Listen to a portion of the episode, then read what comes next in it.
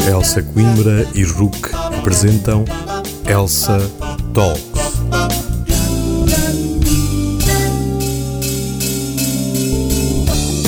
Bem-vindos ao quarto episódio do podcast Elsa Talks, uma série de conversas informais sobre direito com juristas especializados nos mais diversos temas, organizado pela Elsa Coimbra em parceria com a RUC. Neste episódio, contamos com a presença de Jorge Bacelar Gouveia, professor catedrático da Faculdade de Direito da Universidade Nova de Lisboa, jurisconsulto, árbitro, advogado e antigo deputado. Jorge Bacelar Gouveia é uma figura habitual nos diversos órgãos de comunicação social do nosso país, sendo especialista em assuntos político-constitucionais, área onde tem vindo a lecionar em diversas faculdades. E foi à volta da Constituição que toda a conversa girou. O papel das instituições e os desafios político-constitucionais foram os eixos centrais de uma conversa gravada nos estúdios da Rádio Universidade de Coimbra, na Rua Padre António Vieira. Meu nome é Tomás Cunha e fique na nossa companhia, em casa, esperemos, desta vez com Jorge Bacelar Gouveia. Muito bem, professor, muito bem-vindo. É um prazer contar com a sua presença. Como, como referi há pouco, em off, vamos obviamente falar de, de direito constitucional, que é uma área, sem dúvida alguma, muito abrangente, uh, que é uma das áreas mais importantes uh, do direito e que no lecionamento nas faculdades tem obviamente um grande destaque. Uh, e eu gostaria de começar esta conversa por um fenómeno que eu acho particularmente interessante, mas que imagino que até dê alguns cabelos brancos aos, aos constitucionalistas, que é a ideia que qualquer pessoa pode falar de direito constitucional ou pode falar da Constituição, porque eu diria, não sei se este é um fenómeno exclusivamente português ou não, admito, mas eu acho que não há lei que seja mais citada em cafés, em discussões, em posts de Facebook e até mesmo em programas de futebol do que a, a Constituição. É natural, é, é, a lei fundamental do nosso país. Esse fenómeno pode ser explicado por diversos motivos, mas gostaria de começar esta conversa perguntando ao professor, que além de professor é constitucionalista, foi deputado é advogado, é jurisconsulto, tem uma grande experiência na matéria, perguntar-lhe qual é que é, na sua opinião, a visão que os portugueses têm da Constituição da República Portuguesa em 2020. Muito obrigado, um grande gosto aqui estar no vosso programa e, dar-vos os parabéns pela, pela excelência da vossa intervenção cívica e também em particular à Elsa, eh, com quem tenho colaborado já ao longo dos anos por múltiplas vezes e neste, neste caso com gosto também de vir aqui a Coimbra. Em relação à sua pergunta, eu, eu julgo que há, há, dois sentimentos. Por um lado, penso que os portugueses eh, têm a ideia de que têm uma boa Constituição, uma Constituição moderna, uma Constituição que traduz uh, os nossos ideais e os nossos valores, uh, e acho que feita num contexto muito importante, foi um contexto de democratização do país, de fim da, da luta colonial, de independência das colónias e, e também de, de, de, do início de um desenvolvimento e de uma, de uma inserção europeia que tínhamos perdido durante a ditadura de, do professor Salazar e do professor Marcelo Caetano, mas também, eh, por outro lado, eh, julgo que as, que as pessoas têm, eh, têm uma visão de que a Constituição às vezes não passa do papel, tendo sendo um texto importante com valores e princípios, mas que por vezes é esquecida um, e que às vezes é necessário atualizar uh, ou é necessário encarar de outra forma. E, e repare que nós estamos a falar de uma Constituição feita em 76 e já passaram mais de 40 anos. e o mundo em, nos anos 70 era realmente muito diferente do mundo do, deste tempo que nós estamos a viver, eh, neste caso 2020. Muita coisa mudou, eh, desde logo a globalização, que hoje remodela por completo os poderes dos, dos Estados. Há a questão da globalização tecnológica, da opinião pública, as migrações, uh, as novas tecnologias. Portanto, há, há, novos desafios que, evidentemente, o legislador de 66 não podia prever. E pegando na, nas suas palavras, temos hoje ainda uma Constituição moderna, face aos. Já, já, estamos quase a celebrar 50 anos da Constituição de 76, o que não deixa de ser um marco, até se formos olhar à, à história constitucional portuguesa, uh, a Constituição de 76 já tem uma longevidade bastante interessante. Sim, é verdade. Tivemos constituições que realmente duraram poucos meses, eh, pelo menos em alguma das suas vigências. A começar desde logo pela primeira, que do, de, na, na, primeira vigência durou apenas nove meses.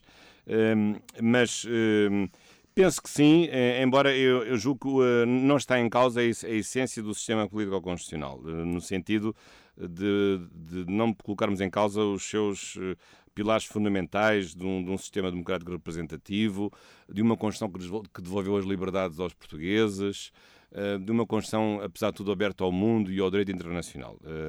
Desse ponto de vista, penso que isto não está em causa. Agora, talvez esteja em causa uh, certo, certo tipo de visões que estão realmente ultrapassadas e que nunca foram Uh, verdadeiramente expurgadas em vários processos de revisão constitucional. Também é preciso dizer que a Constituição que nós temos hoje já não é, é o texto originário. Já houve sete revisões constitucionais e, sobretudo, as duas primeiras revisões, em 82 e em 89, foram muito importantes para mudar aspectos que, que, na altura se mostravam atípicos. O, em 89 em 82 havia um Conselho da Revolução, que era um órgão apenas composto por militares e que tinha poderes legislativos e até, até tinha poderes de Tribunal Constitucional, que realmente não deixava de ser uma, que não existia. coisa. Não existia era, então. era uma coisa estranha. Embora fosse auxiliado por um, uma, uma, comissão, aliás, de, de ilustres juristas, até um grande professor de Coimbra, o professor Figueiredo Dias, ainda vivo, que fazia parte da Comissão Constitucional, eh, mas na verdade eh, quem decidia era o Conselho da Revolução. Eh, e realmente é, é sempre estranho em qualquer país que os militares façam a fiscalização da constitucionalidade das leis. Depois, em 89, houve também alterações importantes, por um lado trazendo o referendo político-legislativo, porque o referendo nem sequer existia na versão originária. Em 82 adotou-se o referendo apenas para as autarquias locais, em 89 o referendo político-legislativo nacional.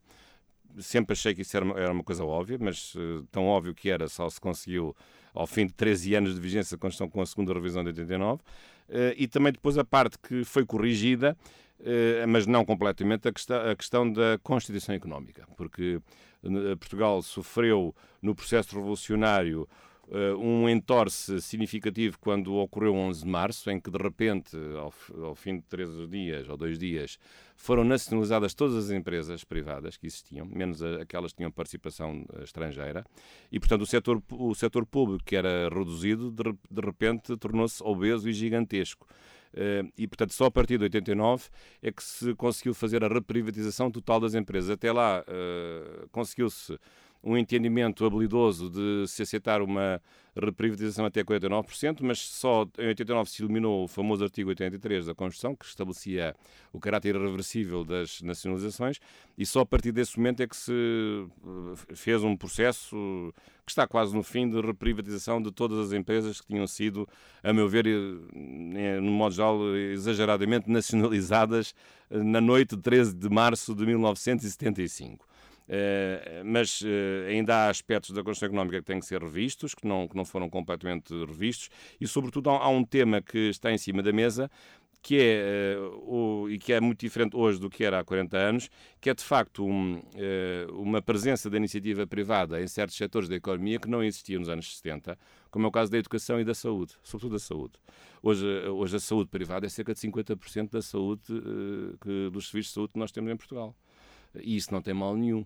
Eh, mas nos anos 70 não havia praticamente hospitais privados, ou, não, ou havia poucos serviços privados. E, portanto, mas hoje a economia da saúde é uma coisa altamente sofisticada, ehm, altamente tecnológica, envolve investimentos gigantescos, e, e, nós todos experimentamos, às vezes, a necessidade de recorrer aos serviços privados de saúde. Ora, a Constituição continua ainda com uma visão muito estatista, e pouco aberta e pouco amiga da à colaboração que eu acho que é necessário existir com os hospitais privados e com os serviços privados de saúde. Não estou com isto a dizer que, que se deva acabar com a Serviço Nacional de Saúde, uh, não é isso, mas penso que é preciso refletir com, toda com todo o realismo e sem preconceitos em relação a uma nova colaboração e, eh, e, e cooperação entre o setor público e o setor privado na área da saúde. Dou-lhe dou este exemplo. O professor falou do processo constituinte. Qualquer, qualquer processo constituinte como, como o português que sai de uma revolução é, é naturalmente conturbado, mas o português acaba por ser um. E no, e no caso, até eh, lembra-se que até tivemos um, um sequestro da Assembleia Constituinte. Exatamente. A Assembleia Constituinte foi foi assaltada e os deputados foram obrigados a sair durante uma noite e alguns foram obrigados a ficar durante uma noite na, nas instalações do Palácio de São Bento. E, e, e, todo o processo constituinte dava, não um podcast, dava inclusive uma série só sobre o processo constituinte, são várias as histórias. A Netflix pode ter aqui mais um argumento, Exatamente. mais um Daria, daria muito mais do que um podcast, daria uma excelente série ou mesmo mesmo um excelente filme, mas a ideia que eu, que eu gostaria de pegar, não fazendo obviamente a revisão de todo o processo constituinte, porque precisaríamos de muito mais do que 50 minutos, mas de facto o processo constituinte português é muito particular, sai de uma revolução um, que, um, que é de 25 de Abril, mas que aqueles dois anos do, do processo revolucionário em curso eh, são de facto marcados por, por vários, vários momentos marcantes. O professor referiu a questão do 11 de março, mas houve outros momentos, sem dúvida alguma, uh, muito interessantes. E, e, pegando até numa expressão que era, que era muito vulgar e que ainda hoje é, é gritada nas ruas, que é a ideia do, do povo unido jamais será vencido, a verdade é que o povo não se mantém normalmente unido durante muito tempo, não é? E em Portugal isso verificou-se de, de, forma ímpar. O povo unido não se manteve unido durante uh, muito tempo, bem pelo contrário. E a verdade é que o produto que saiu da Constituinte não era, porventura, se calhar, o, o produto que a grande maioria dos portugueses queria, e isso pergunto-lhe se, se, já foi revisto nestas sete revisões constituintes, uh, 82, 89 e depois é, eu, eu uh, não me leva mal, não, não sei se não está a exagerar um pouco uh, com aquilo que agora acaba de dizer. Acho que, não era esse o meu objetivo. Sim, acho que, e está no seu direito, claro, mas apesar de tudo, a Constituição para o seu tempo um, foi, uma, uh, foi uma boa Constituição. Claro que podemos sempre dizer que a concepção que existia sobre o socialismo era uma concepção equívoca, porque um, na verdade, até o próprio Partido Popular Democrático se reivindicava de, um, de ser de um partido socialista, quando na verdade o socialismo da, do, na altura do PPD-PSD era uma social-democracia, talvez um pouco mais à esquerda do que é hoje. Um, embora o PSD seja um partido com, no fundo, três conteúdos ideológicos distintos hoje, um, eh, mas, portanto, um, eh, digamos, a ideia do socialismo é, hoje eh, parece-nos que o socialismo se fica acantonado a um único partido ou uma única área, área política ideológica, mas na altura não era bem assim. O socialismo era uma coisa mais, mais abrangente e mais consensual. Agora, é evidente que as, as, as revisões constitucionais foram modificando vários aspectos centrais da, da Constituição. Além destes dois, mas houve depois outras alterações no que respeita à, à possibilidade do Estado português eh, aderir à União Europeia e poder eh, receber o direito europeu de uma forma impositiva, isso foi outra, alteração importante.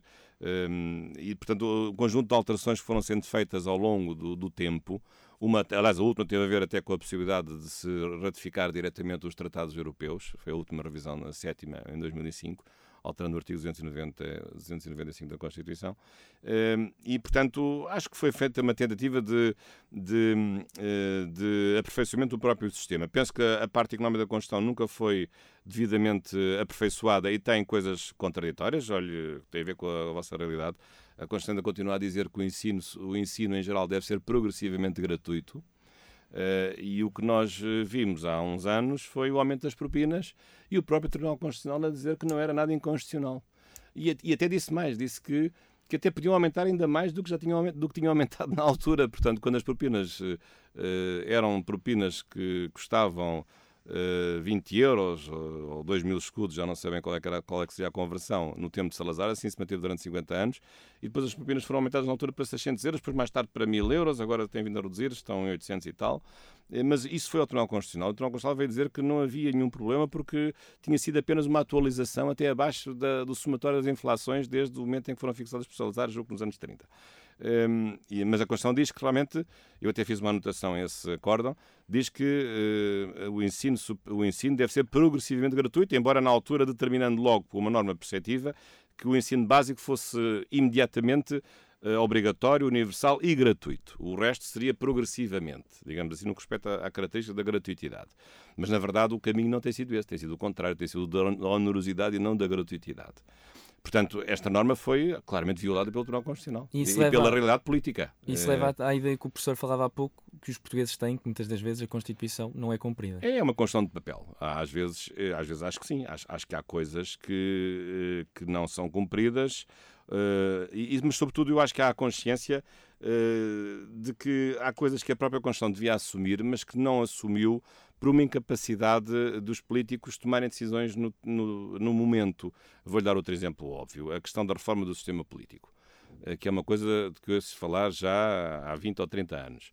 A, revisão constitucional de 1997 veio dizer que eh, se podiam tomar um conjunto de iniciativas muito importantes, como a questão do sistema de governo dos órgãos autárquicos ou o sistema eleitoral, mas remeteu tudo isso para leis ordinárias, ainda que aprovadas com maiorias qualificadas, chamadas leis paraconstitucionais, algumas leis orgânicas mas, portanto, mas, mas, retirando essa matéria da Constituição, portanto, operando aqui um fenómeno de desconstitucionalização dessas matérias. Eh, a meu ver, mal, porque o que é que sucedeu desde 97 até hoje? Nada. Portanto, o, o legislador constituinte achou que devia passar essa matéria para um poder ordinário que se pudesse exercer eh, sem uh, as restrições de uma revisão constitucional, sobretudo as restrições temporais, e a verdade é que até hoje não fez nada. Portanto, uh, três, houve três tentativas de revisão do sistema de governo autárquico que naufragaram. Uh, a questão do sistema eleitoral, permitindo a possibilidade de um sistema nacional, uh, de, um, de, um, de um círculo nacional único e, e, círculos regionais ou distritais, que são os que temos, nunca fez nada. Nunca se criou, nunca se efetivou essa reforma eleitoral de criar, eu acho que seria importante, um círculo nacional único a par de um círculo uh, distrital. Aliás, eu fui deputado eleito pelo Algarve e, e, era um amador de cabeça. Eu penso que muitos, muitos deputados sentem isso, que é a mesma pessoa ser ao mesmo tempo representante do interesse nacional e do interesse distrital. Uh, e no, no, Algarve até esse interesse distrital era particularmente veemente, porque o Algarve sempre teve características próprias e até características de, de autonomia administrativa muito própria. Um, e, aliás, porque tem uma história também muito específica. E, portanto, é muito difícil um deputado uh, poder, porque a Constituição diz que um deputado não representa apenas o círculo porque é eleito, mas todo o Estado, toda a República. Mas, na verdade, uh, o deputado não pode esquecer, não, não pode entrar num processo de esquizofrenia de, ao mesmo tempo, ser o deputado da nação e o deputado do distrito, ou o deputado da cidade. E, portanto, é, é, acho que este é o grande problema que tem que ser resolvido e talvez possa resolver através de um círculo nacional em que todos votam num conjunto de personalidades que representam diretamente todo o povo português que vota no território português, e depois círculos regionais. Claro que nestes casos, os distritais seriam, eh, haveria menor número de pessoas a eleger, portanto, porque muitos tinham que transitar 60 ou 70 para o círculo nacional, e os outros dos 230 ficariam com menos, mas uh, as pessoas saberiam que teriam dois boletins de voto. Um boletim de voto para uh, votar por aquilo que eu acho que é melhor para o meu país e outro boletim de voto para votar aquilo que é melhor para, para o meu distrito, porque os deputados também devem representar interesses distritais. Eu, eu, eu percebo que isto possa arrepiar alguns uh, politólogos, porque isto pode, no limite, ser perigoso, porque leva à fragmentação uh, do interesse público. Mas não tínhamos ilusões, essa foi a minha experiência. as pessoas esperam dos deputados que elegem do seu distrito que defendam os interesses do seu distrito. E muitas vezes esses interesses vão colidir com os interesses de outros distritos ou com os interesses nacionais. E, portanto, se nós eh, continuamos neste sistema em que os deputados são eleitos por um distrito, as pessoas votam nos seus deputados daquele distrito, com quem se reúnem às segundas-feiras, como diz o Regimento da Assembleia da República. E depois os deputados vão para o Parlamento defender interesses contrários aos interesses do distrito porque foram eleitos. As pessoas não podem levar isto a sério. E, portanto, esse é um dos problemas que está em cima da mesa da reforma e, sobretudo, da credibilização do sistema político. E acha que esse problema pode ser resolvido em breve? Falou-se muito da reforma do sistema político no ano anterior, em 2019, até porque é um, foi um ano uh, povoado por muitos momentos eleitorais e a abstenção reinou em todos eles.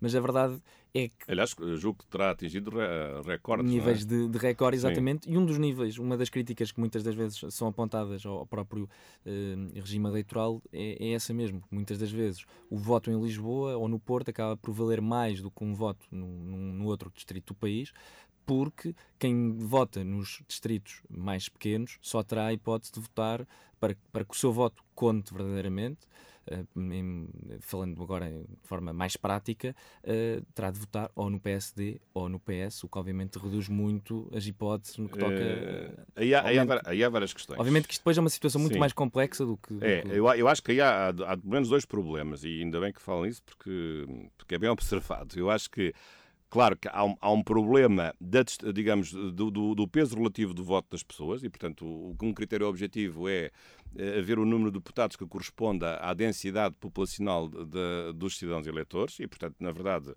infelizmente, o, o país tem vindo a, a, centra, a, a, adensar a sua população nas, nas grandes capitais, nas, grandes, nas duas grandes áreas metropolitanas de Lisboa e Porto. Essa que é a verdade, a desertificação do interior é uma evidência. Infelizmente.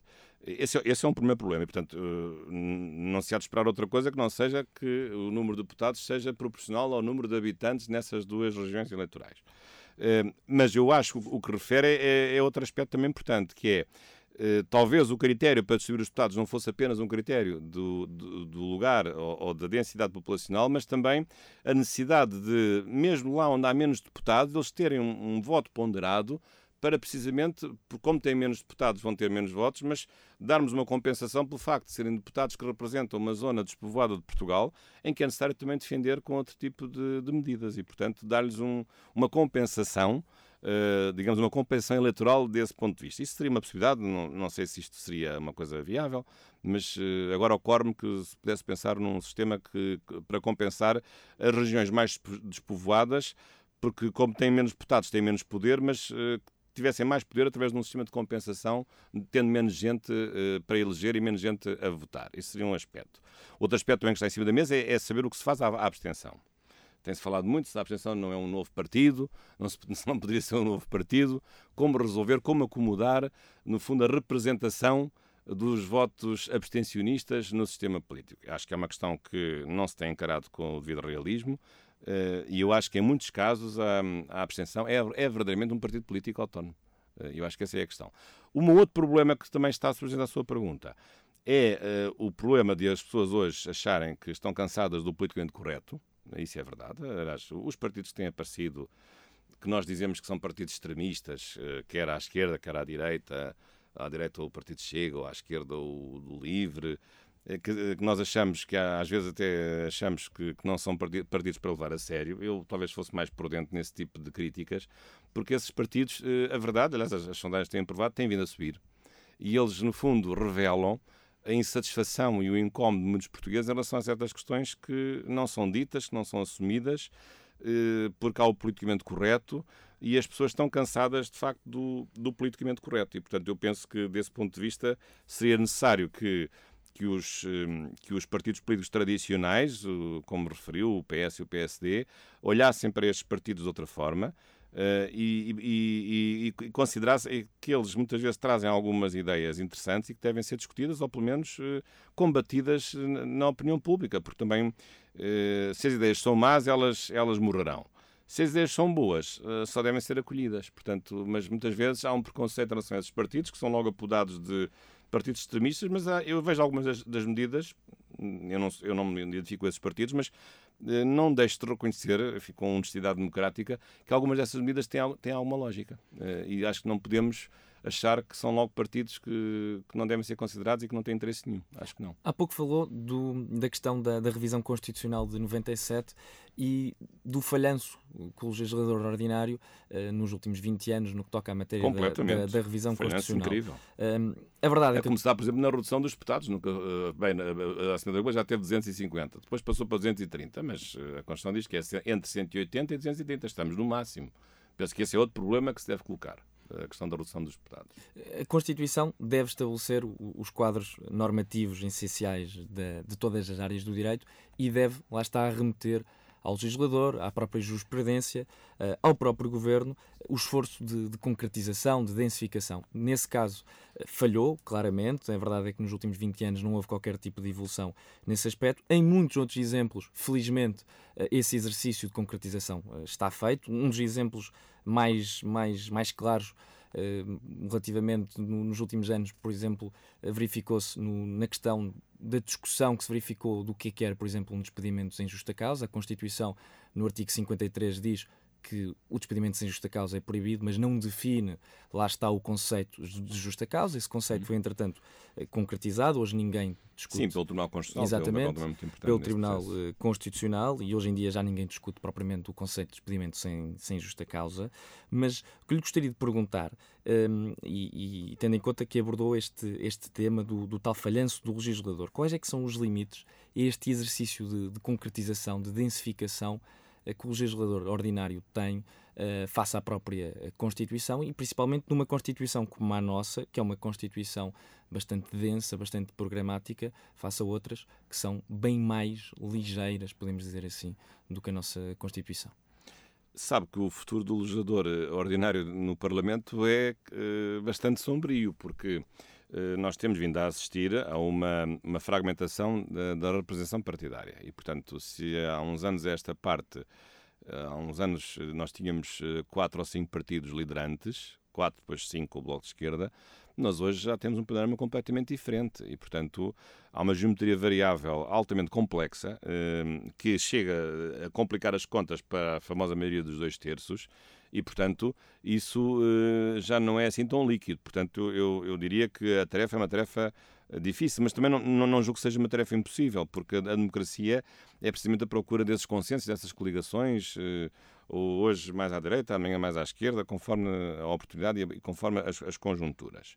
Eh, agora, o problema é que, eh, uma vez que estas matérias deixaram de estar na Constituição, digamos, a Constituição se demitiu de impor um caminho pré-determinado e, portanto, se, deixa, se, deixamos essas decisões para a liberdade do, do legislador, como legislador conjuntural eh, se tornou ainda mais conjuntural do que, do que era e mais volátil, eh, porque as composições do Parlamento vão sendo mudando progressivamente e vão sendo acrescentados novos temas à, à agenda parlamentar. Portanto, essas reformas tornam-se ainda mais difíceis. E depois há um problema, que é isso, foi isso que, que, que bloqueou a reforma autárquica, que é o problema da, da, chamada engenharia eleitoral. E, portanto, os partidos só fazem alterações uh, legislativas eleitorais se ganharem alguma coisa com isso. E, portanto, uh, ficam como estavam. E, e portanto, na, na, dúvida, não fazem qualquer alteração porque têm medo de perder votos nas eleições seguintes.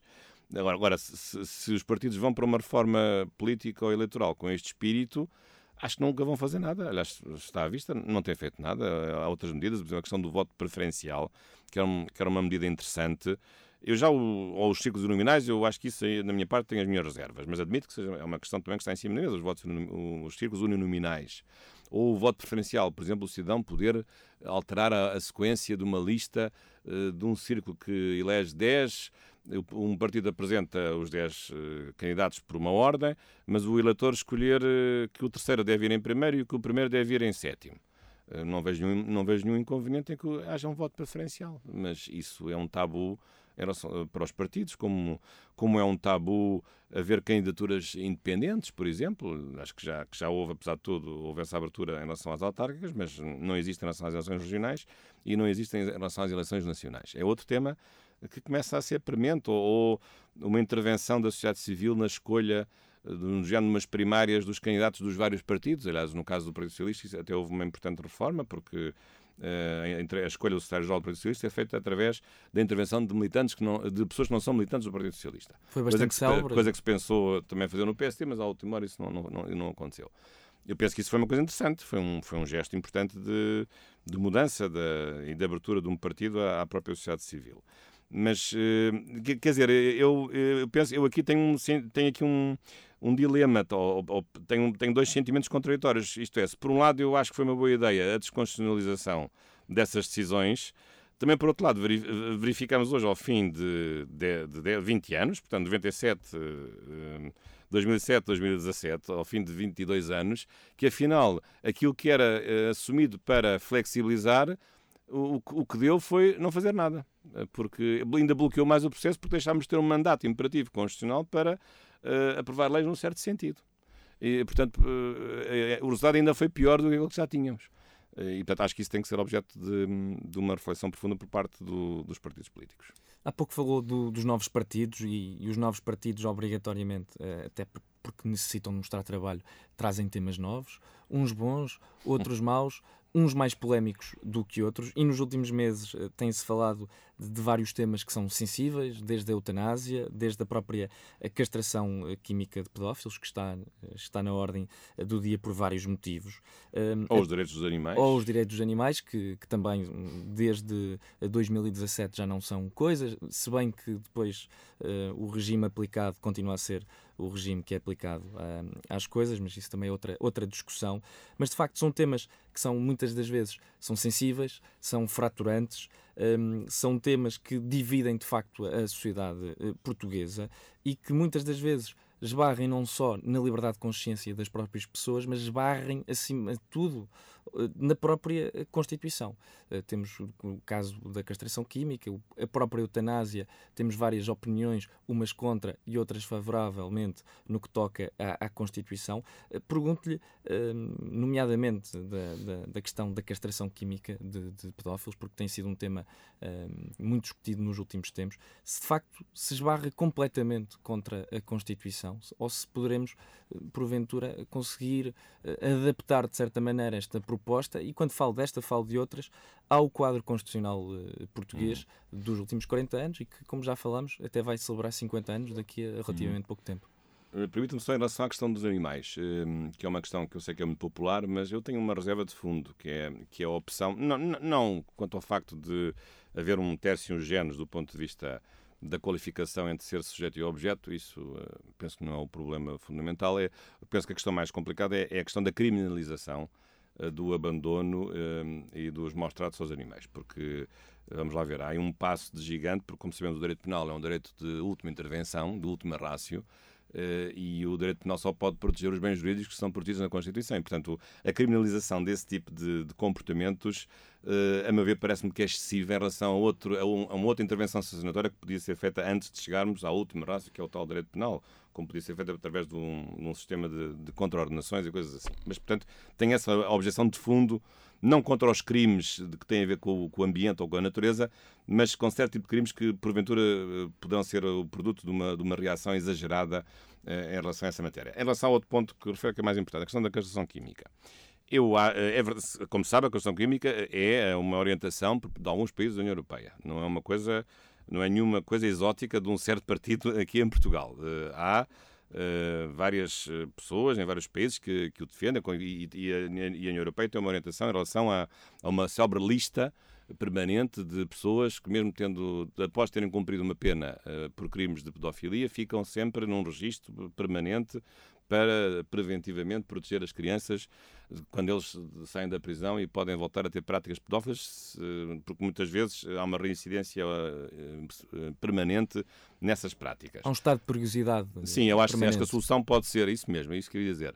Adivinham-me as minhas palavras. Acho que a castração química eh, será sempre inadmissível, porque isso é uma intervenção, é uma ingerência inadmissível na integridade física das pessoas. Portanto, acho que isso, julgo que é muito difícil explicar isso do ponto de vista constitucional. E, portanto, a única solução é não, uh, não, não permitir a castração química, mas terminada uh, a, a expiação da pena, detectar-se uma situação de perigo social e, portanto, essas pessoas serem extremamente acompanhadas. Não direi que seja fazendo a sua reclusão com medidas de segurança, mas ter um mecanismo qualquer enfim, que possa respeitar a sua liberdade, mas que também que possa eh, proteger uh, os, os, seus vizinhos ou as crianças circundantes do, das maldades que essas pessoas possam voltar a cometer. E, portanto, mas penso que a castração química em si acho que é inadmissível do ponto de vista constitucional. Esbate não só na barreira constitucional, mas, ou melhor, gostaria de perguntar se bate na barreira constitucional, mas também bate na barreira da chamada reserva constitucional, os limites materiais que são. Eh, sim, eu entendo que os limites materiais abrangem cada um dos direitos para as garantias e, portanto, neste caso, o direito à integridade pessoal, física ou psicológica está lá, no, no artigo 26 da Constituição. Eh, e, portanto, se os limites materiais são de cada um dos direitos, eh, tem necessariamente, pelo menos, proteger o núcleo essencial e penso que isto sempre afetaria o limite essencial dos direitos. E, e, e repare que, neste caso, hum, digamos, hum, a castração química uh, fere sempre esse núcleo essencial. Uh, e, e, de facto, não, não vejo como é que se possa explicar, do ponto de vista constitucional, essa, essa castração química. Eu sei que estes partidos porque também uh, vêm com outras ideias, por exemplo, da prisão perpétua, às vezes socorrem-se de, uma, de, uma, de um procedimento mais populista, que poderia ser o referendo, e perguntar às pessoas o que é que acham do referendo quer em matéria de prisão perpétua, ou quer em matéria, por exemplo, das touradas. Vamos fazer um referendo sobre as touradas, quem está a favor, quem está contra. Isso até talvez eu não, eu não me importaria de, de um referendo dessa, dessa natureza. Agora, um referendo que tivesse que ver com hum, a proteção de valores fundamentais da ordem jurídica que estão ao nível que estão garantidos por direitos fundamentais já me pareceria sempre uma coisa mais difícil de aceitar. Um, e porque às vezes os referendos também despertam sentimentos populistas. Eu, eu sou favorável aos referendos, eu acho que isso é importante. Lá já tivemos vários, um sobre, dois sobre o aborto e um sobre a regionalização. Uh, mas agora, mas referendos em matéria penal é outra conversa. Uh, penso que é uma área mais perigosa porque já agora também íamos referendar a, a pena de morte, já agora. Uh, essa está expressamente proibida, como está expressamente proibida a prisão perpétua. Uh, e, mas, uh, mas, de toda maneira, penso que é uma questão que pode ser enquadrada, mas não nestes termos populistas em que ela tem sido.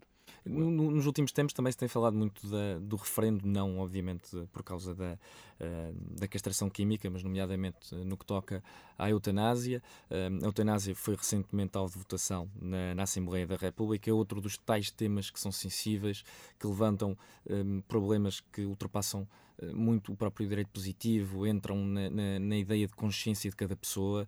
Um, isso foi muito evidente durante a, a, as semanas antecedentes à discussão na Assembleia da República e houve muitas pessoas que defenderam o referendo. E o referendo, há pouco o professor disse que era, que era favorável, mas o referendo é um instrumento que em Portugal acaba por ter eh, ainda alguma má fama, Sim, é uh, por motivos históricos, devido ao referendo de, de 1933. Não estava sequer uh, consagrado na, na, no texto original da, da Constituição.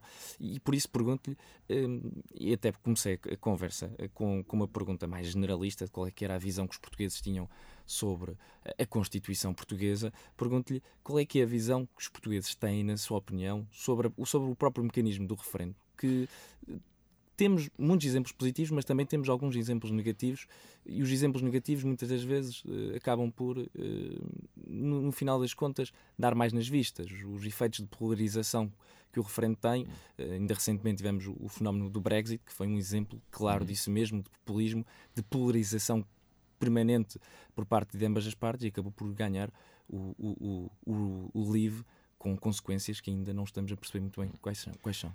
É, quer dizer, eu, eu acho que o, o referendo não pode ser desinserido um, de, uma, um, de uma fraca participação dos portugueses na vida política.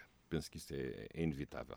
Se me perguntar porquê é que os portugueses não participam muito na vida política, aí a, resposta é capaz de ser mais difícil. Claro que há uma memória que não ajuda a participar politicamente, a memória salazarista, e, e, depois, como se participava, como referiu bem na Constituição 33, o referendo, até as abstenções contavam com votos a favor, portanto era um referendo realmente bastante esquisito, eh, para não dizer fraudulento, ehm, e portanto a, a memória não ajuda, ehm, eh, as circunstâncias também não ajudam, muitas vezes a política também não ajuda, porque às vezes as questões que se escolhe para levar a referendo não são, não são assuntos que as, de que as pessoas gostem, mas eu acho que isso não invalida, eu tenho essa, tenho essa fé, digamos assim, constitucional, não invalida a importância do referendo e, e, sempre me pareceu estranho que uma democracia madura não aceitasse o referendo desde o princípio. Aliás, até defendo o referendo constitucional, acho que não é possível de acordo com a Constituição, eh, e, e, e, portanto, mas eu também compreendo que não tivesse sido desde o início, porque, sobretudo por causa do trauma da Constituição de 33. Mas numa sociedade madura, em que há uma democracia efetiva, há liberdade de opinião, há órgãos de comunicação social pluralistas, há vários partidos, não vejo porque é que não deve haver um referendo constitucional ou para a alteração da, da Constituição, aliás, como há em vários países eh, e várias Constituições foram aprovadas por referendo. Ehm, mas, mas eu compreendo que muitos assuntos não são assuntos apelativos para as pessoas, mas talvez o problema seja nos assuntos que são escolhidos, que não são apelativos, e também nos próprios protagonistas políticos que eh, não tornam que os, que os, temas sejam apelativos eh, e, e, o desinteresse geral que as pessoas têm pela política. Mas o, o, que é curioso é que o que se tem vindo a verificar é que são precisamente as questões fraturantes eh, aquelas que podem resgatar o interesse das pessoas pela política. Portanto, há aqui uma há aqui, digamos, um, um fenómeno uh, imprevisto uh, e contraditório, paradoxal, que é aquilo que se achava que não tinha interesse nenhum é aquilo que tem mais interesse, que são as questões fraturantes. Em relação à eutanásia, a minha posição é pública, eu sou a favor, sou contra a eutanásia nestes termos e, e sou a favor de um referendo. Uh, acho que seria uma maneira importante, porque, sobretudo, dois terços dos deputados que estão no Parlamento, e esses números têm sido ditos assim, admito que possam ser objeto de várias interpretações, mas a verdade é que dois terços dos deputados que estão no Parlamento nunca se pronunciaram sobre a eutanásia. Nem sim, nem não. Porquê? Porque foram eleitos por partidos cujos programas não tinham qualquer eh, orientação nesta matéria. Portanto, eh, o Parlamento não tem uma, não, não tem uma posição neste ponto específico uh, a dizer. Uh, claro que eu não estou com isto a dizer que não pudesse ter, não, não estou a, a, desqualificar a legitimidade parlamentar, nem nada disso. Agora, parece-me é que se houver a oportunidade de, neste, neste assunto, que é um assunto central, não é um assunto todos os dias, e porque também não podemos fazer referentes todos os dias, uh, acho que se, se houver a participação popular num, num tema destes, acho, acho que todos ficaríamos a ganhar porque precisamente o Parlamento, na sua esmagadora maioria, não se apresentou aos portugueses com nenhum programa em matéria de eutanásia, quer a favor, quer contra. Portanto, acho que é um argumento forte a favor da, da realização do referendo. E não poderia a eutanásia uh, esbarrer, na, esbarrar na tal uh, barreira constitucional? Temos várias posições. O Dr. Jorge Miranda já veio, já veio dizer que sim. O Dr. Costa Andrade, uh, antes de ser presidente do, do, Tribunal Constitucional, já se tinha manifestado que, que não. Uh, considera na, na não sua... no sentido de não ser exatamente, inconstitucional. Exatamente. Ele, ele agora recentemente disse que, que, não era um assunto constitucional, o que não deixa de ser curioso, sendo ele Presidente do Tribunal Constitucional, como é que ele vai resolver este assunto quando o assunto lá chegar e é muito provável que o assunto uh, chegue ao Tribunal Constitucional uh, em sede de fiscalização preventiva. Enfim, não sei o que é que o Presidente da vai fazer, mas vamos aguardar. Eu acho que há, ehm, quer dizer, depois aqui há, várias questões. Há, há, questões da, da política e há questões da Constituição. As questões da política têm a ver com a, com a, política criminal, porque há várias maneiras de criminalizar a eutanásia ou de descriminalizar. Há várias coisas, porque há essencialmente três crimes que estão em, estão em causa. Um deles é uh, a chamada ajuda uh, ao suicídio, o outro é o homicídio a pedido da vítima, e não um terceiro crime de que se fala muito pouco, que é uh, a divulgação de um, pensamentos favoráveis ao suicídio. o incitamento ao suicídio, ou digamos a, a divulgação da, da, liberdade ou da libertação que é a pessoa poder se suicidar livremente. No género daqueles crimes de incitamento ao ódio, seja ele racial, seja a relação à orientação sexual, seja lá o que for. Uh, mas são três tipos de crimes. Uh, e depois uma coisa é uh, a pessoa ehm, poder fazer, outra coisa é a pessoa ter de fazer. E outra coisa é ser a pessoa individualmente considerada, outra coisa é ser, é o Estado, é serem as estruturas públicas, ou digamos os meios institucionais a fazê-lo. E portanto, eu acho que há, várias, há várias questões, há várias equações que estão em cima da mesa e que têm que ser muito bem, muito bem calibradas. Agora, na verdade, penso que aquilo que é importante é não, não, não encarar a eutanásia e a sua liberalização como uma maneira de resolver outros problemas que não têm nada a ver com a proteção da da pessoa humana, porque nós sabemos que, que, há uma grande pressão para que a eutanásia possa ser mais fácil. Uh, mas isso depois tem realmente por trás de várias razões. Há uma razão hedonista, há uma razão economicista por parte do Estado, porque quanto menos velhos tiver, sobretudo terminais, uh, uh, mais dinheiro poupa. Eu sei que isto pode parecer assim uma coisa um pouco brutal, mas eh, a verdade é assim mesmo. Mas eu acho que há um outro lado que as pessoas esquecem, é que uh, a medicina tem, tem feito muitos progressos nos últimos anos. E muitas doenças, ou muitas situações consideradas terminais há uns anos, hoje não seriam terminais. E, portanto, se nós antecipamos a morte achando que não há nenhuma solução, Uh, no fundo, é, é ver a vida sem esperança, porque, em alguns casos, não direi que seja a maioria, mas muitos casos, se as pessoas pudessem viver mais algum tempo, podiam ter encontrado cura. E há tantos casos que nós encontramos pessoas que, ao fim de 10 anos, eh, acordam do coma onde estavam, ao fim de 5 anos. Eu sei que são casos residuais, admito que sim.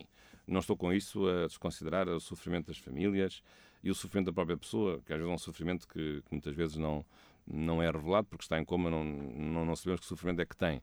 Mas, mas eu acho que, na dúvida, uh, havendo dúvidas, uh, tenho aqui mais certezas de ser contra do que dúvidas, mas aqueles que tenham dúvida, na dúvida, eu seria sempre contra uma decisão de liberalização da eutanásia. Mudando um pouco de assunto, professor, fugindo aos temas fraturantes que temos acompanhado uh, nos últimos minutos e passando para um tema que é muito caro a, todos, a todos os constitucionalistas, relativo às fontes do próprio direito eh, constitucional.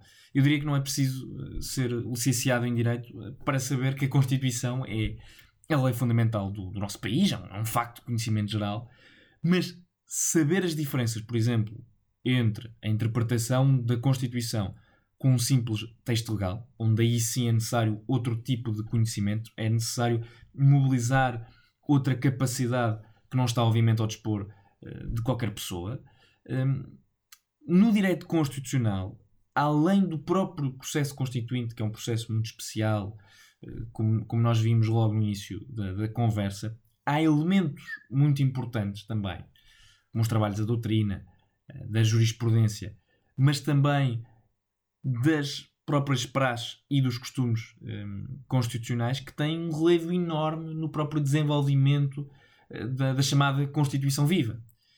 E em relação às praxes e aos costumes, eh, eu diria que a grande maioria do, dos portugueses nunca tinha ouvido falar destes conceitos até 2015. Um ano marcado, obviamente, pelas célebres eleições desse ano que deram uma vitória na altura, eh, como, como se bem recorda, a uma maioria relativa, uma maioria relativa à PAF, a coligação CDS-PSD, mas que desencadeou um processo que deu lugar a um governo do PS, do Partido Socialista, na altura a segunda força política mais votada nessas eleições com, com António Costa. Se bem que na prática ou na teoria este costume, esta prática não foi completamente violada, porque Pedro Passos Coelho chegou a tomar posse, mas houve a tal é, moção... o famoso governo de 27 exatamente, dias. de 27 dias, com a moção de censura, na prática acabou por ser um, um governo que não, nada fez, não, não chegou a tomar, uh, na verdade, uh, rédeas sobre o assunto, porque esteve, como o professor disse, 27 dias em, em atividade. Pergunto qual é que é a extensão uh, destas práticas no nosso direito, que são pouco, são pouco conhecidas uh, por parte da grande maioria das pessoas, mas que acabam por ter uma grande importância, como era esta, esta hum. prática que durou 40 anos e que era, sem dúvida alguma, fundamental no nosso ordenamento jurídico-constitucional. Eh, o que lhe posso dizer é que hum, as pessoas não conhecem porque, sendo praxes, costumes, tradições, usos no âmbito da, da comunidade dos políticos, só os políticos é que sabem, porque só os políticos é que vivem esse dia a dia. Os cidadãos não, não estão no dia a dia claro. da, da atividade política. Um, penso que não há nenhum país que possa viver sem essas praxes, esses costumes. Eles existem em alguns casos. Penso que não são assim tantos como as pessoas possam pensar.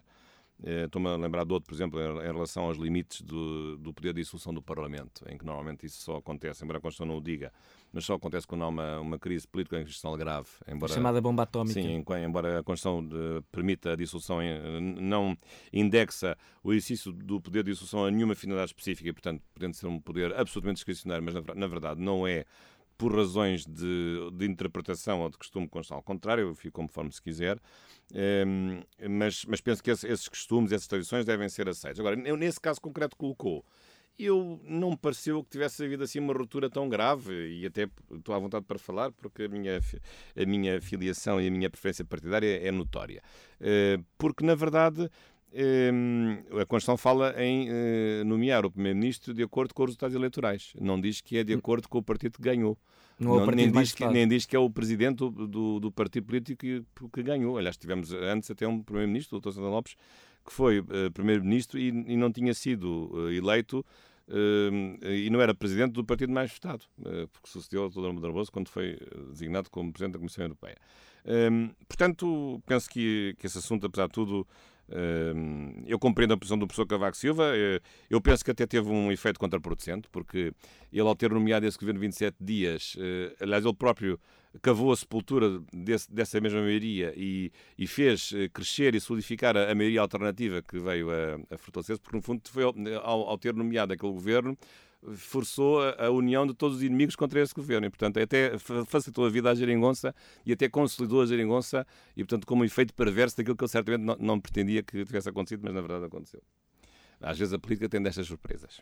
Agora, mas uh, por falar em acordos e tradições e praxes, há outras coisas. Há uma delas que neste momento me deixa um pouco preocupado, que é o que está a passar em relação à designação dos juízes para o Tribunal Constitucional. Um, toda a gente sabe, não é segredo para ninguém, embora pense que isso não esteja escrito em lado nenhum, mas há uma tradição, já que falou até há pouco do ilustre professor aqui de Coimbra, da Universidade de Coimbra, o professor Costa Andrade, que, eh, em que os juízes do Tribunal Constitucional são eh, designados eh, para um mandato de nove anos, não renovável, mas há um acordo entre dois grandes partidos, que continuam a ser o Partido Socialista e o Partido Social Democrata, através do qual esse mandato é dividido ao meio Uh, e uh, metade é para um, um juiz uh, mais conotado com uma área política e a outra metade para outro juiz de outra área política. Esse é um aspecto. e o outro aspecto é que também os juízes que sejam indicados e eleitos pelo, pelo, pela Assembleia da República sejam vistos de uma forma pluralista e repartida entre as várias, entre estas duas sensibilidades ou entre estas duas áreas políticas.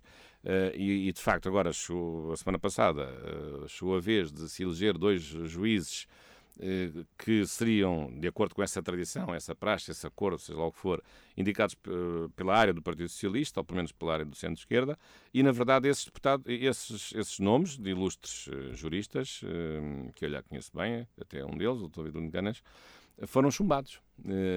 E, e, portanto, isto levou até que, eh, que, que a Secretária-Geral Junta do Partido Socialista alertasse para o problema que isso poderia significar, de bloqueio do funcionamento das instituições, talvez não fosse assim tão tremendista, mas, mas na verdade eh, isso é um aspecto que tem que ser analisado, porque isso pode bloquear o funcionamento das instituições eh, e, e, sobretudo, o que preocupa mais é que esse, esse tipo de soluções não sejam absolutamente transparentes, porque nós temos que saber quais são as regras do jogo e nós estamos a escolher juízes que, ao serem eleitos, são juízes de corpo inteiro, são juízes independentes, imparciais, equidistantes, e os juízes não recebem ordens de ninguém para votarem em alguém para ser isto ou para ser aquilo.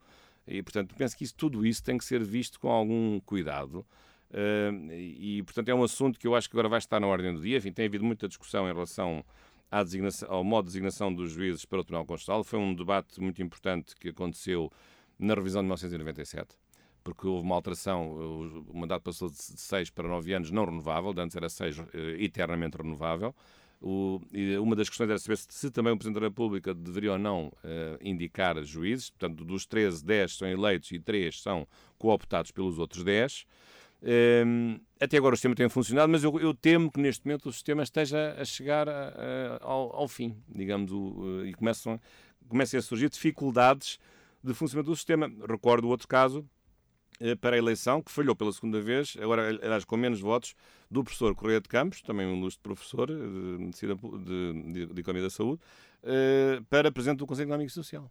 E, portanto, nós estamos com duas eleições falhadas para eleger um órgão, um presidente, um órgão muito importante da concertação social.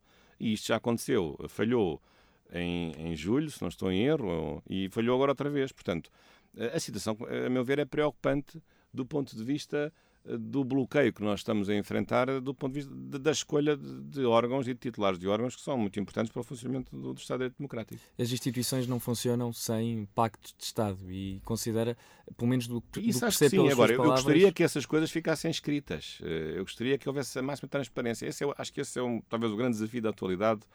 Uh, além das reformas que já falámos, é, é, é, é a reforma da, da, transparência da vida política e da vida pública, de um modo geral. E penso que nós devemos combater os segredos.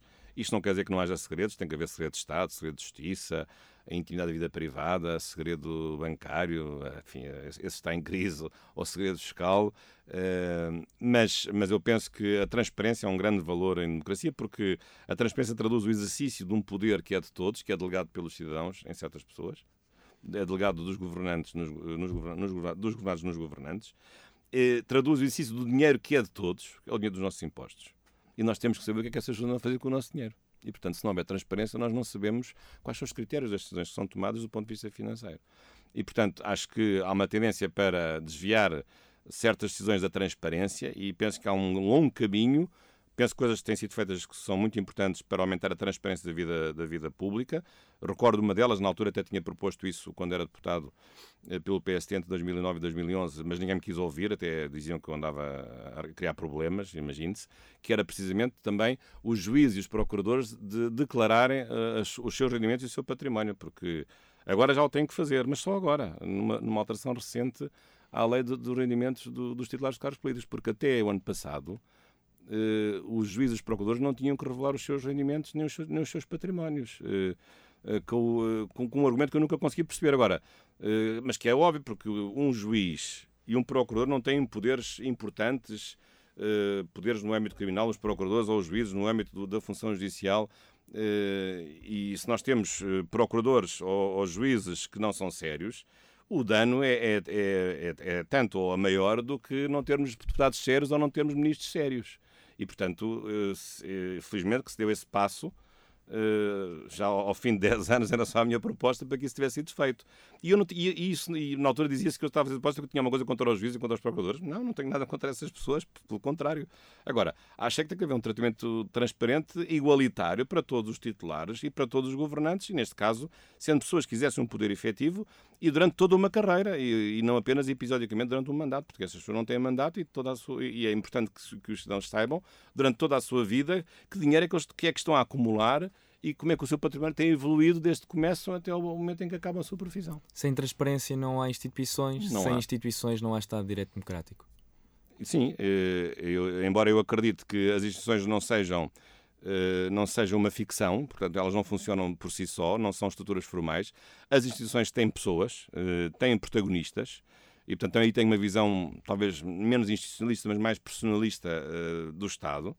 Eh, eh, porque o Estado também, eh, não se dissolvendo no casuísmo, mas o Estado o Estado tem que atender às necessidades concretas das pessoas que em cada momento vivem na, sob a sua alçada.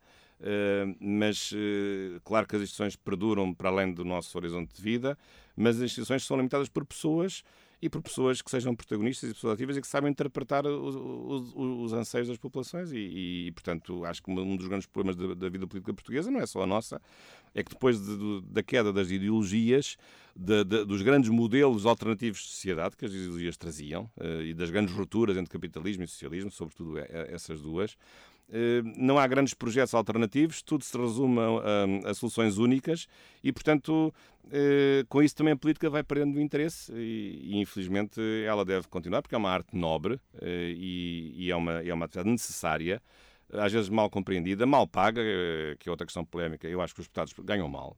Acho que os ministros ganham mal em relação às suas responsabilidades.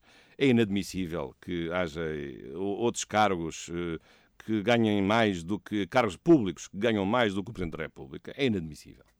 E, e, portanto, tudo isto está cheio de contradições e um dia espero que, um dia, que essas contradições possam realmente acabar. Professor, para terminar, uh, gostaria de fazer mais uma pergunta.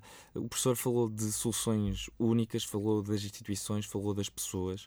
Um, e para terminar, uh, com uma pergunta um bocadinho de futurologia, uh, mas eu acho que é, que é pertinente. hoje em dia, um, Portugal, como Estado uh, que pertence à União Europeia, uh, tem uma Constituição que, tal como em 76 era uma Constituição, uh, e isso está consagrado logo num, num, dos primeiros artigos, no artigo 6, diz que Portugal é um Estado unitário com regiões autónomas, mas hoje é também um Estado unitário com regiões autónomas, mas que, como Estado da União Europeia, deve respeitar o direito europeu. E eu, com isso, gostaria de perguntar ou melhor, gostaria de colocar duas perguntas. A primeira é se a ideia da pirâmide normativa estará em risco. Uh, a ideia que, que, que, é ensinada logo no primeiro ano aos, aos, estudantes de Direito Constitucional. E se sim, qual é que é o futuro das Constituições, particularmente as Constituições dos Estados-membros da União Europeia? E aqui é uma pergunta que é sempre difícil de resposta, porque daqui a 10 anos poderemos estar aqui a, a fazer um cenário e já, e já poderemos não ter uma, uma União Europeia como a, como a conhecemos hoje em dia. Bem, o futuro da União Europeia é realmente um pouco aflitivo, porque uh, o Reino Unido, tendo saído, sai uma parte muito importante, é um grande país, uh, sobretudo um país com uma grande visibilidade internacional, foi um grande império, uh, e de facto a saída do Reino Unido, embora não, não estivesse em todas, as, em todas as valências que a União Europeia tem, mas é, é, um, é uma derrota do projeto europeu, isso é, parece-me evidente. Eu sei que o referendo foi à tangente, mas deu o resultado que deu. Eh, e eu penso que isto é uma derrota séria para o projeto europeu. Eh, e infelizmente os eurocratas de Bruxelas ainda não perceberam a derrota que tiveram. Eh, e sempre fui europeísta, acho que Portugal ganhou muito em, entrar na União Europeia, porque se não fosse isso, a maior parte das reformas que se fizeram em Portugal não, não teriam sido possíveis. Portanto, não, não era por, por um impulso interno que elas teriam sido possíveis, sempre por um impulso externo, muitas delas algumas eh, disparatadas, mas uh, a maior parte delas foram, foram reformas importantes, que foram, foram tomadas por impulso externo da União Europeia. Um, ehm, agora, mas também a União Europeia também tem que perceber que a União Europeia de hoje é muito diferente da União Europeia que era dos anos 60, em que começou com seis países. Uh, uh, no fundo era, era a Alemanha, a França e a Itália, era, era o triângulo, porque depois os outros países do Benelux não contavam. Portanto, a Bélgica, a Nierlândia e o Luxemburgo. Portanto, mas hoje a União Europeia é uma realidade muito diferente, eh, mas há uma tendência realmente de um domínio do eixo franco-alemão eh, eh, que é, que, é, que é visível, que é claro, que tem sido contrariado um pouco pelos países do leste da Europa, sobretudo a Polónia, que é um grande país com 40 milhões de habitantes, às vezes de uma forma desastrada, mas penso que as questões hoje são questões diferentes e também do ponto de vista internacional digamos, a, a, necessidade dos países se unirem também é muito mais premente do que era, porventura, nos anos 60, ou nos anos 70, ou nos anos 80, enfim, por força do fenómeno da globalização. Portanto, há, há, aqui eh, várias questões que têm que ser colocadas. Penso que, apesar de tudo, Portugal, hum, acho que agora tem acordado um pouco para começar a bater o pé a certas medidas que, que só têm prejudicado Portugal. Uh, e acho graça que só agora que as pessoas falem disso, mas nós uh, fomos muitíssimo prejudicados desde o princípio em muitas áreas, na agricultura, nas pescas, em algumas indústrias, uh, por necessidades e por desejos e por um, desígnios que interessavam muito ao, à União Europeia, mas estavam sempre contra o interesse português. Mas é que se há um interesse europeu, também há um interesse português. Portugal não acabou. Continua a haver Portugal, continua a haver um interesse nacional, que eu saiba, que às vezes não coincide com o interesse europeu, outras vezes coincide. E é neste, é neste debate e é nesta, hum, nesta dialética que se deve encontrar uma solução. Uh, acho que uh, houve um déficit de capacidade uh, de defesa dos nossos interesses por parte de vários governos, progressivamente. Acho que tem havido, tem havido essa incapacidade.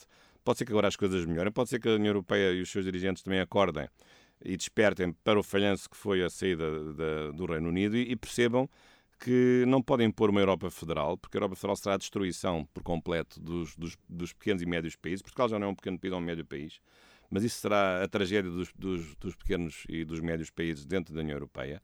Eh, e, portanto, tomar algumas medidas com alguma sensatez e não continuarmos com um discurso que se vai ouvindo de que eh, a comunitarização de certas matérias é sempre impõe sempre a comunitarização de matérias consequentes e, portanto, estamos sempre numa espiral de comunitarização sucessiva eh, como se fosse um buraco negro que atraísse tudo para dentro da União Europeia sem se ver o que é que depois vão fazer com essas competências eh, que vão lá, são, que são sugadas para dentro da União Europeia. Ehm, agora, em relação àquilo que diz em relação às Constituições, bem, sabemos o que aconteceu com o projeto da Constituição Europeia. Vi que não era bem uma Constituição de técnico, mas era um, um, tratado, digamos assim, constitutivo, digamos, remodelado e feito de raiz, substituindo os dois tratados uh, que são os dois pilares, o Tratado de Maastricht e primeiro o Tratado de Roma mas eu acho que isso foi logo um sinal que foi dado em 2004, se não estou em erro, de que de facto não se pretendia esse regime federal.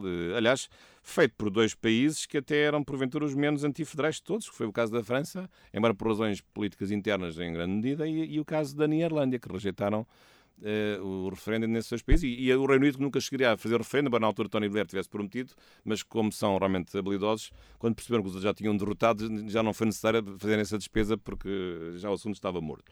Uh, agora, acho que hum, é, é preciso uh, ver a União Europeia como um espaço importante de, de, troca de utilidades e de reforço de uma identidade europeia, que ela existe, mas também há, mas também há, há, há nações, há interesses nacionais que devem ser respeitados. Uh, eu julgo que há, hoje há áreas que que obrigam uma maior cooperação europeia em certas, desde logo a questão ambiental é evidente, ou a questão, admito também a questão financeira bancária, também me parece evidente que, que, que, existe talvez uma maior cooperação europeia, uma maior integração, ou a questão do combate à criminalidade, isso também me parece evidente, as questões da segurança são hoje uh, prementes. Agora, noutras áreas, porventura, poderá ser excessiva uma, uma europeização de, do maior número de, de matérias e de conteúdos, e, portanto, uh, eu diria que nessa matéria há, uh, há, há maneiras diferentes de ver os assuntos e, portanto, eh, claro que para alguns países a Europa é a única salvação que tem, porque não tem mais nenhum lugar para onde se virar, mas não é o caso de Portugal. Eh, Portugal é um grande país, eh, nós criámos os descobrimentos, fomos fundadores desse grande movimento, dessa epopeia, e nós não nos reduzimos, a nossa dimensão não é apenas europeia, nós temos ligações ao Brasil, temos ligações aos países africanos de língua portuguesa, a Timor, a Macau, e portanto nós não, não nos devemos subjugar uh, a uma obsessão europeia quando temos múltiplas outras, muitos outros, outros, países do ponto de vista estratégico para os quais nos possamos virar e com os quais nos possamos desenvolver. E, portanto, isto não quer dizer que nós não só advogar que possamos sair da, da União Europeia ou, ou, estar menos empenhados, mas é preciso ver que outros países não têm para onde ir. Nós temos, se isso, se isso porventura corresse mal, como espero que não venha a correr. E, portanto, acho que é essa, nessa nesse caráter poliédrico que nós eh, devemos desenvolver a nossa política externa, que está a chave, também até a chave da nossa maior capacidade argumentativa e de discussão no que respeita às, às, decisões que venham a ser tomadas no âmbito da União Europeia. A União Europeia, então, para Portugal não pode ser o fim da história? Não, não é, nem é um caminho único, é o caminho principal, mas não é o caminho único. Professor, muito obrigado pela sua presença no podcast. Obrigado.